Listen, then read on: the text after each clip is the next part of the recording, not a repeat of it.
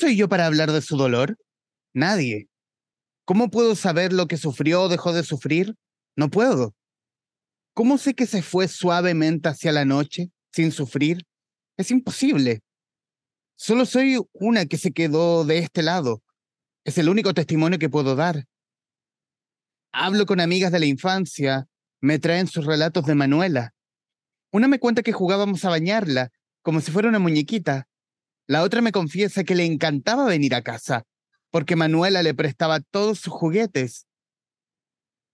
Perdón, todos sus peluches. ¿Qué peluches? Pienso. ¿Cuándo la bañábamos?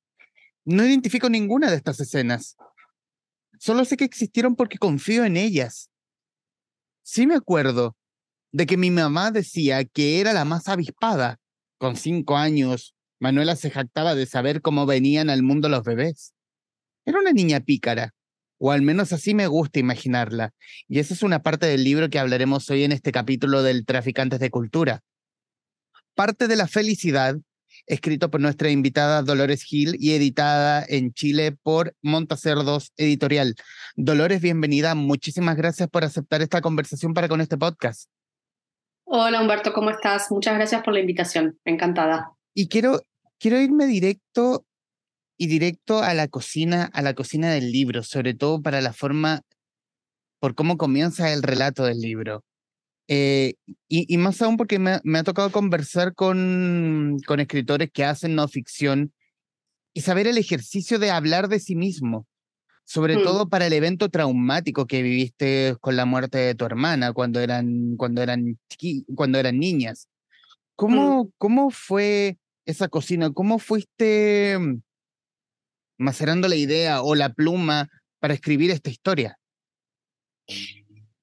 Bueno, en rigor de verdad me, llevó muchísimos años. Eh, de hecho, desde que sucedió el accidente hasta que yo me senté a escribir, pasaron 28 años casi.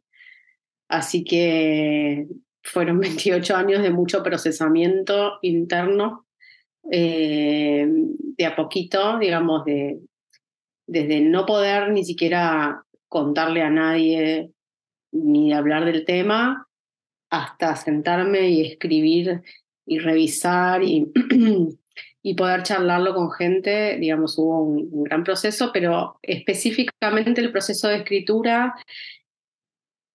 eh, tuvo que ver con un momento en mi vida en el que yo estaba tocando bastante fondo, eh, había salido eh, de un tratamiento por cáncer de mama, estaba, eh, fue después, esto fue en el 2019, en el 2020, bueno, todos tuvimos la pandemia, yo tuve que operarme varias veces, entonces estuve estaba en un momento un poco raro y justo me llegó la, la, propuesta de escribir un, un, texto de no ficción eh, de mi editora y Joana D'Alessio, que es eh, la, editora y dueña de Vinilo, que es por donde se publicó esta novela en Argentina, es, eh, primero.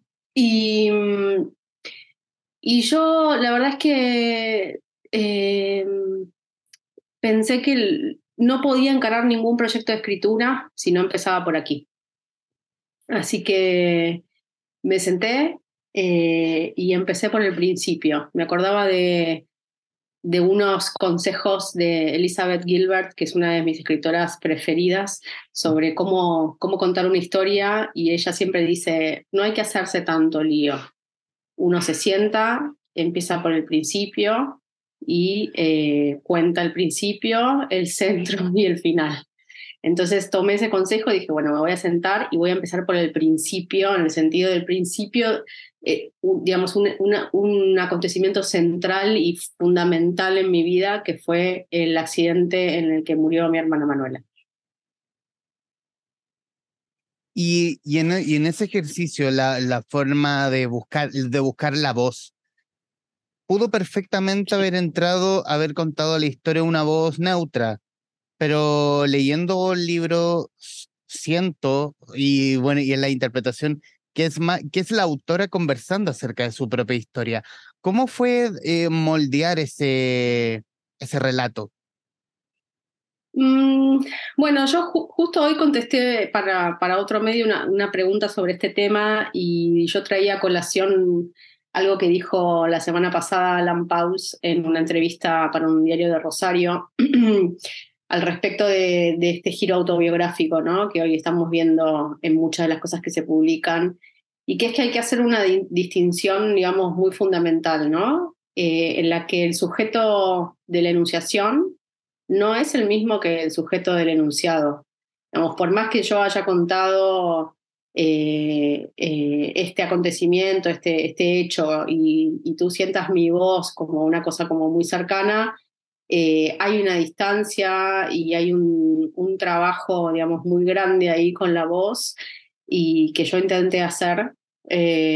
cuando uno narra hechos de, esta, de este nivel de tragedia, es muy fácil caer en sentimentalismos, en autocompasión, y yo trabajé mucho para evitar eso.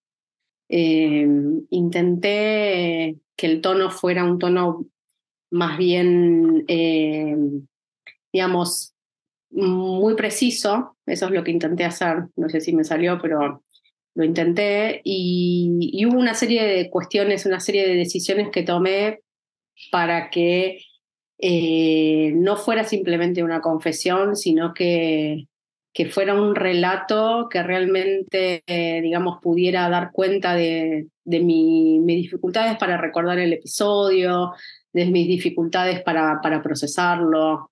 Eh, así que no estoy tan de acuerdo con eso que, que decís acerca de que, que soy yo hablando, eh, sí, soy yo, obviamente, pero hay, digamos, una mediación y que tiene que ver con el trabajo de escritura, ¿no? Pero hay un, pero hay un tema que, eh, que, es, que, es, la voz, que es la voz del libro, que trae esa intimidad. En el fondo sí. no es un relato eh, rimbombante, por algo también es un libro pequeñito, pero un libro filudo al fin, eh, porque es un libro, porque es un libro duro, pero también sí. un libro que, que que, que, llega sobre todo por, por, esa mezcla entre muerte y vida que tiene la protagonista. Sí, sí, totalmente. Eh, un poco te debo decir que, que salió así. Eh, yo tuve, digamos, esto que te decía antes, tuve que ejercer mucho control sobre la voz y sobre todo la primera parte, ¿no? La parte del accidente, para poder relatarlo eh, de una manera no, no patética, digamos, ¿no? que era como lo más, eh, lo más fácil. Eh, en este sentido sí hubo mucho trabajo. Yo primero el libro lo escribí en segunda persona, eh, entonces hice toda una primera versión y después cuando los editores lo leyeron me pidieron eh, probar a ver qué pasaba si, si, si, si traducía digamos, una pequeña partecita de, del libro a, a, primera. Entonces, en ese ejercicio, en la reescritura, eh, yo me sentí mucho más cómoda y el libro se, se, se expandió un poco más y, y, me encontré como más, más cómoda en esa primera persona, eh, relatando algunas otras o encontrando otras escenas que, que eran bastante más ricas y finalmente decidimos eh, quedarnos con la primera. ¿Y cómo viste este, este salto? O sea, el, el libro en Argentina salió en 2021 y, y fue, sí. y como se llama en el ambiente literario el libro, fue un suceso.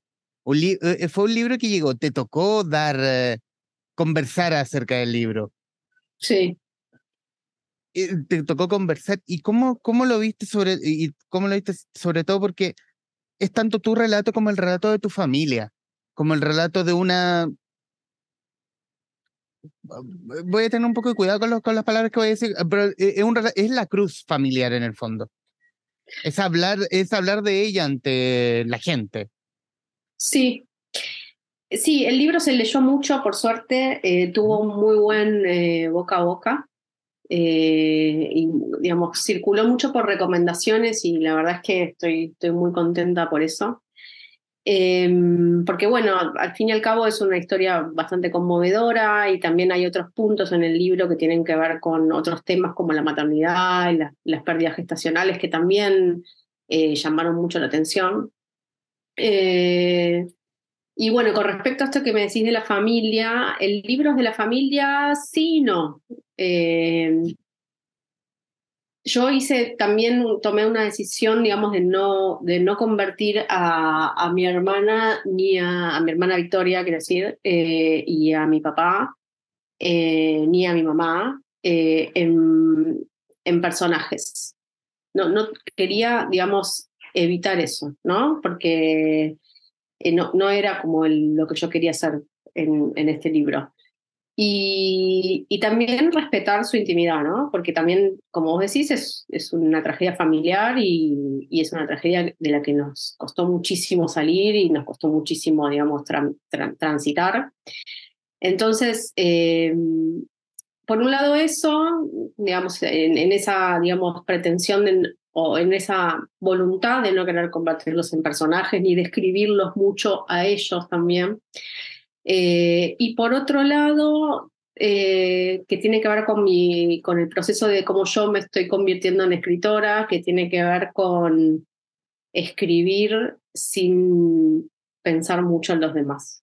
Puede sonar un poquito antipático, pero bueno, es, es un, un problema eh, con el que nos encontramos todas las personas que escribimos, ¿no? ¿Qué pasa con los otros? ¿Cómo van a leer? cómo se lo van a tomar.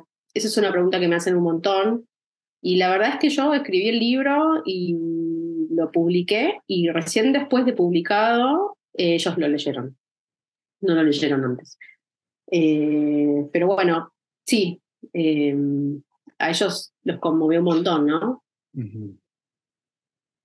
El, el, libro, habla, hablar de la estructura misma, el libro está como construido, si lo, lo, voy a llamar como separado por capítulos, pero son, pero son capítulos breves, a lo más puede ser una o dos planas, quizás cuatro planas, que suenan más como un, un álbum de fotografía o a un recuerdo o a un retazo de la memoria. Así siempre lo construiste. Ese fue el principio como la gestacional del libro hasta llegar a lo que vemos hoy en librerías o, o lo construiste de otra forma. No, eh, es verdad que, que, son como más escenas, ¿no? Escenas y, yo no diría que son fragmentos porque si bien hay un hilo conductor y hay dos tiempos bastante claros, ¿no? El tiempo del accidente y el tiempo del presente, eh, que el presente sería como la parte más de las pérdidas gestacionales y el nacimiento de mi hijo. Em, pero sí, tiene que ver con dos partes. La primera parte digamos, la, toda la parte que tiene que ver con mi hermana y el accidente eh, fue algo eh, que yo me senté a escribir, eh, lo escribí durante varios meses del 2020. Y después toda la parte que tenía que ver con las pérdidas, los abortos y, y, toda la parte, digamos, de las pérdidas de embarazos. Yo tenía un diario escrito sobre ese tema que lo había escrito en su momento, había como registrado algunas ideas y algunas sensaciones y nunca había hecho nada con eso. Y bueno, en cierto momento cuando estaba escribiendo em, el libro dije, ah, bueno, acá puede haber como una conexión, entonces ahí hice como la amalgama, ¿no? Ahí se, se juntaron. Pero es verdad que trabajé como en, en, en, escenas, más que en escenas, sí, en algunas escenas, pero también en, como con ideas, ¿no? Bueno, a ver, ¿qué me pasa con el recuerdo? ¿Qué pasa con cuando la nombran? ¿Qué cosas me acuerdo y qué no? Digamos, más allá de la escena narrativa del principio que, la, narra el accidente en sí, trabajé con, con esas ideas, ¿no? Desarrollando los, núcleos. Y, y, en el tema editorial, este salto a Chile, eh, porque esta es la, edición chilena de Montacerdos, ¿Cómo, cómo llega Montacerdos a ti? ¿O tú llegas a ellos? ¿Cómo, cómo se da ese encuentro? Eh, bueno, en realidad em, yo lo conozco hace muchos años a Diego Zúñiga, eh, editor de Montacerdos. Em, nos conocimos, digamos, hace mucho. No, tenemos, no teníamos una relación personal, pero sí un poco del, del, ambiente literario y algunas veces que Diego viajó a Argentina para la Feria del Libro. Eh, y después él se contactó con, con vinilo y, propuso, digamos, eh, eh, la publicación en Chile, así que llegó, digamos, un poco esa gestión se hizo a través de las editoriales. Yo no, no tuve mucho, mucho que ver ahí. Después sí tuve, obviamente, cuando las editoriales se pusieron de acuerdo, sí tuve una reunión con Diego acá en Buenos Aires y, charlamos del libro, y charlamos de que, bueno, de que él estaba como, tenía muchas ganas de publicarlo allá en Chile y que, que estaba muy entusiasmado con la idea. Así que fue muy rápido porque nos reunimos, yo creo que fue, no sé si fue en septiembre que nos reunimos, agosto, septiembre, y en octubre prácticamente ya teníamos eh, una, unas galeras, una tapa, eh, yo obviamente eh, hice la última corrección, así que fue, fue rapidísimo y, estoy muy contenta por esto. Y, y en ese trabajo con tu editor en Chile, con tu editor chileno, no, no eh, hubo que cambiar ciertos términos o, adaptar otros o el libro es o el libro el libro argentino es íntegro el libro chileno es exactamente igual digamos hay, lo que varía un poco son los interiores porque está está em, plantado y el, diseño de interiores es es distinto eh, en el sentido que hay otra tipografía y, otros espacios, pero el libro de vinilo en Argentina es un un tamaño muy pequeño y este es un poquito más grande, eh, está, muy, está, muy lindo, la verdad, los dos, las dos ediciones son divinas, cada uno tiene lo suyo, pero es exactamente el mismo libro. Conversaba con un amigo librero respecto de que estos libros pequeñitos son precisos, son realmente libros de bolsillo, que, que entran en los bolsillos sobre todo. Sí, sí, sí. Sí, creo que también, eh, digamos, no, no voy a decir que el, que el libro se leyó mucho por eso, pero también, eh, digamos, sobre todo eh, la, edición argentina, que es, que es una colección muy pequeñita y está cerca de, las librerías, está cerca de la caja y llama mucho la atención porque es un formato bastante, si bien existe un montón, es bastante novedoso y también invita a la lectura, ¿no? Porque por ahí el lector no, no se asusta tanto, entonces dice, bueno, eh, no sé, pero la verdad que es un formato muy lindo. Y eh, había una parte, hay una parte del libro que, bueno, hay, hay varias partes que te diría que son, son filudas, son chocantes, pero hay una en especial que, que creo que, que, la relató, que la relató perfectamente Clarín en su editorial. Eh, parte de la felicidad de Dolores Gil, ¿nos perdonarán nuestros muertos por seguir viviendo? Y esa es una, es una pregunta que a, menos yo no me había hecho jamás, porque siempre está, después de la muerte, siempre nos persigue ese recuerdo, el, el, recuerdo, si se murió, no sé, alguien muy querido en el fondo. Voy a dejarlo en esa mm. nebulosa. Eh, que en el mm. fondo ese alguien muy querido en tu cabeza no te deja, no te deja avanzar. Como que no me voy a perdonar si me olvido de él o le voy a dejar una flor en el cementerio o una velita, lo que sea pero es como, eh, como pensar, pensar, en los pensar en los muertos si nos perdonan si dejamos seguir la vida en el fondo. Bueno, en este caso, digamos, sobre todo cuando, digamos, yo era, era muy chica cuando perdí a mi hermana, perder un par es algo que tiene sus complejidades, ¿no? No es lo mismo perder un padre o una madre que perder un hermano. Eh, porque, digamos, la pregunta que surge, más allá de que yo era niña y, no tenía por ahí, digamos, todas las herramientas para pensarlo, pero si lo pensé es ¿por qué ella y no yo? ¿No? Esa es la, la primera pregunta que, que pasa cuando un niño, una niña en mi caso, pierde a un hermano o una hermana, ¿no? Digamos, digamos, la, la, mm, el, lo azaroso de, de, esa muerte impacta mucho en el narcisismo de uno, ¿no? Digamos, como, esto me podría haber pasado a mí.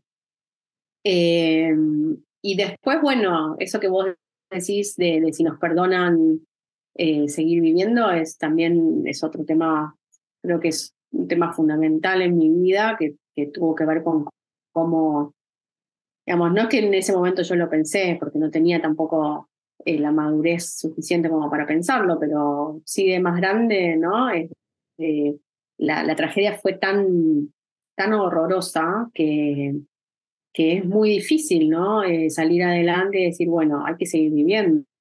Y, para, para seguir viviendo es necesario a veces olvidar un poco, es necesario reprimir, sobre todo cuando, cuando la forma, bueno, en este caso el accidente fue, fue eh, muy feo, entonces también, digamos, la represión fue un elemento como que me permitió eh, seguir adelante, ¿no? Eh, y, es palpable en lo que yo relato acá. Digamos, yo efectivamente tuve muchos problemas para recordar un montón de cosas. Eh, el, el, trauma, digamos, eh, operó como debe operar, ¿no? Eh, produciendo represión, porque si no, digamos, es insoportable para la psiquis, una cosa así. Y todavía, digamos, esas mismas lagunas todavía las sigo teniendo, no es que por haber escrito el libro recordé un montón de cosas, o sea, yo lo que escribí fue realmente mi imposibilidad de recordar. Pero de alguna forma fuiste soltando eso con la escritura. Sí, Un poco. sí, pero no. O sea, lo que yo escribí es lo que yo recuerdo. No hay mucho más. Eso, digamos, hay mucho más seguramente en mi inconsciente, pero a lo que yo no puedo acceder. ¿No? Hay, hay también otra, parte uh, otra parte del libro, o, o, ejemplificarlo en tu hijo, que en el fondo que es ese ejemplo de que si donde hay muerte también hay vida. En el fondo están como el recuerdo de tu hermana, también secuela también tu madre, pero también está tu hijo, que en el fondo es, que son tus ojos, lo, e, e, ese, ese símbolo de paz, soy, estoy citando a Charlie, eh, esa luz que, que, guía tu camino.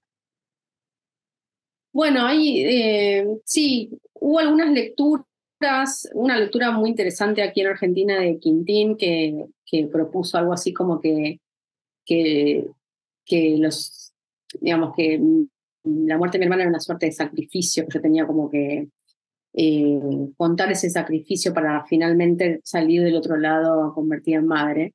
Eh, y es un poco un lugar imposible de no transitar, ¿no? Cuando uno sufrió una tragedia como esta, que tiene que ver con la muerte de una niña, eh, es muy difícil que ese trauma, digamos, no persista eh, en la maternidad, que la maternidad, digamos, sobre todo el primer hijo, eh, es un momento de, digamos, de encuentro con mucha oscuridad, con mucha sombra, con, muchas, con mucho trauma. El puerperio es un momento muy oscuro en la vida de las mujeres por, por, por, por más que la experiencia con, con el embarazo y el parto sea hermosa y que el bebé esté sano y que esté todo bien, igual es una experiencia mm, de encuentro, digamos, con lo más, con lo más difícil de una misma. Entonces, eh, para mí, digamos, yo de hecho en el libro lo digo, el primer año y medio de, la vida de mi hijo fue para mí muy difícil. El, mi hijo estaba perfectamente bien, nunca le pasó nada y siempre estuvo perfecto, es un niño feliz y sano, pero yo em, eh, tuve, que, tuve que lidiar con muchos monstruos internos para, para poder, y, fue una época que, que, que, hoy recuerdo esa época y, me dan escalofríos, ¿no? los primeros dos años, diría, año y medio. Eh, porque bueno, sí, eh, son momentos, digamos, que por eso me interesaba también en el relato, como atar eh, este momento traumático del accidente con el, con, con el trauma de, de, tener que ser responsable por una vida, ¿no? Como que, sobre todo con esta cosa como del puerperio que es tan confusa, que hay tanto miedo, que las emociones están a flor de piel, que los miedos son a veces son ridículos, porque si hoy miro para atrás digo, ¿cómo me da miedo eso? Pero bueno, supongo que, es algo también muy del primer hijo, ¿no? Claro, claro. Eh, Dolores, y en los minutos que nos quedan de esta grabación, en realidad dos preguntas, como la sensación de la autora del libro. Primero, la sensación de haber publicado este libro de tus lectores y segundo, la sensación de que este libro haya cruzado la cordillera y esté encontrando nuevos lectores en Chile? Para mí es un, todo es una sorpresa hermosa, o sea, yo no, te, te, repito, cuando a mí me, me, propusieron escribirlo, yo me senté y dije, bueno, lo voy a escribir y no sé, lo leerán mis amigos y yo, mi familia, no sé. Eso es lo que yo imaginé. Jamás imaginé que el libro iba a tener tantas ventas y tampoco imaginé que se iba a editar en otro país. O sea, es, esos son todas cosas que vinieron, digamos, que fueron hermosas sorpresas, como decía. No, no, no, es, no es nada que yo pude vislumbrar antes de, la escritura. Así que eh, estoy súper contenta y, bueno, y finalmente también haber escrito el libro, porque mucha gente me pregunta, bueno, pero sanaste, te sirvió para algo. Y yo siempre digo, no, no creo, o sea, yo sigo en terapia como desde hace 30 años, o sea, el, el dolor es el mismo, pero, pero siento una pequeña victoria interior, en el sentido de que una victoria sobre mí misma, que no tiene que ver con el éxito del libro, ni con, que se haya editado en otro país, o sea, si el libro no le hubiese ido bien, igual la sentiría, y tiene que ver con poder haber eh, hablado sobre ella, ¿no? Porque durante muchos años yo no, no lo pude hacer, ni yo ni, ni el resto de mi familia. Entonces, es como que la presenté al mundo a mi hermana y le di una, cierta, una suerte de nueva existencia, otra entidad que ella, que digamos que, que es muy difícil la entidad de los muertos, ¿no? Porque los muertos no están más, pero siguen estando. Tenemos que seguir viviendo con ellos. Eh, por más que no estén presentes, digamos, en, en, cuerpo, eh, ellos siguen estando, siguen viviendo con nosotros. Entonces, yo creo que, que haber escrito parte de la felicidad una manera de devolverle algo a esa vida que quedó tan, tan trunca tan, tan temprano, ¿no? Eh, esa es mi pequeña victoria. Y lo otro viene por añadidura y estoy súper contenta de que se, que se lea, de que se publique en otros países, súper contenta, pero mi, mi pequeña victoria es esa, es personal, es íntima y tiene que ver conmigo y con, con mi hermana Manuela coincido en el punto de que das y aquí la, apreciación del libro. Eh, es un libro doloroso, con partes tremendas, pero también es un libro, y voy a ocupar la palabra tierna, como que es un relato tierno, porque, habrá, porque en el fondo abra, abrazas la historia, abrazas cada, cada momento, cada momento, cada página. Eh, los momentos con los recuerdos con tu hermana, con tu hijo, en la parte final, eh, en el fondo ese, ese pequeño, esa pequeña victoria ante el horror vivido. En el fondo donde es, e, percepción mía, repito, eh, e, esa, pequeña esa pequeña bandera de victoria ante la tragedia, donde aquí la felicidad primó, en el fondo, donde aquí al menos una parte, y citando el nombre del libro, aquí hay una parte de la de felicidad, es un libro, es un libro luminoso. Y eso sí, yo lo, lo voy a rescatar porque obviamente me lo recomendaron, lo leí, me lo devoré. Y es un libro, repito, es un libro poderoso, sobrecogedor. Eh, voy a, voy a repetir muchas ideas ya dichas. Eh, tierno, pero ante todo, pero ante todo eso, un libro, un libro bello en su formato y en la forma de contar la historia. Bueno, te agradezco muchísimo. Yo creo que en el fondo soy una especie de optimista, ¿no? A veces con mi hermana Victoria nos reímos y hacemos chistes y decimos, nosotras dos tendríamos que estar tiradas abajo de un puente, drogándonos, haciendo quilombo, y salimos bastante bien. Pero yo creo que en el fondo soy una persona optimista y tiene que ver, sí, por ahí con un con cómo me paro frente a la vida. Y es verdad que el libro, si no tuviera esa otra parte de vida y de felicidad, por ahí sería muy pesado, sería muy, muy triste, muy oscuro. Yo creo que también intenté, eh, intenté terminarlo eh, con una nota alta, digamos, ¿no? Porque eh, si no, bueno, era, digamos, es, la historia es tristísima, pero bueno, no quiero dar ninguna lección de vida, no sé, no, no, no, no quiero decir que, siempre se encuentra, no, no sé, pero por lo menos a mí, eh, eh, en el reordenamiento y cuando me conté la historia a mí misma, me pareció que, que bueno, que sí, que, que, hay, que hay que seguir viviendo y, y que hay que hacerlo con la mayor cantidad de felicidad que se pueda, ¿no? Y, y en los minutos que nos quedan, Dolores, ya, es un primer libro, pero siempre, eh, pero a mí, a, mí, alguna vez me hicieron el, el ejemplo de que como que los primeros libros son como los tatuajes, siempre tienen que ir acompañados de un segundo o de un tercero. Ahí, ahí, ahí, verán los números. Eh, Hay algunos que dicen dos, otros que dicen impar, Claro, y, y, así, y así se llenan el cuerpo. Eh, ¿Tienes algo? ¿Hay algo que estés masticando Sí, estoy, estoy en este momento empezando un proceso de escritura. Así que está como, está como muy, muy incipiente.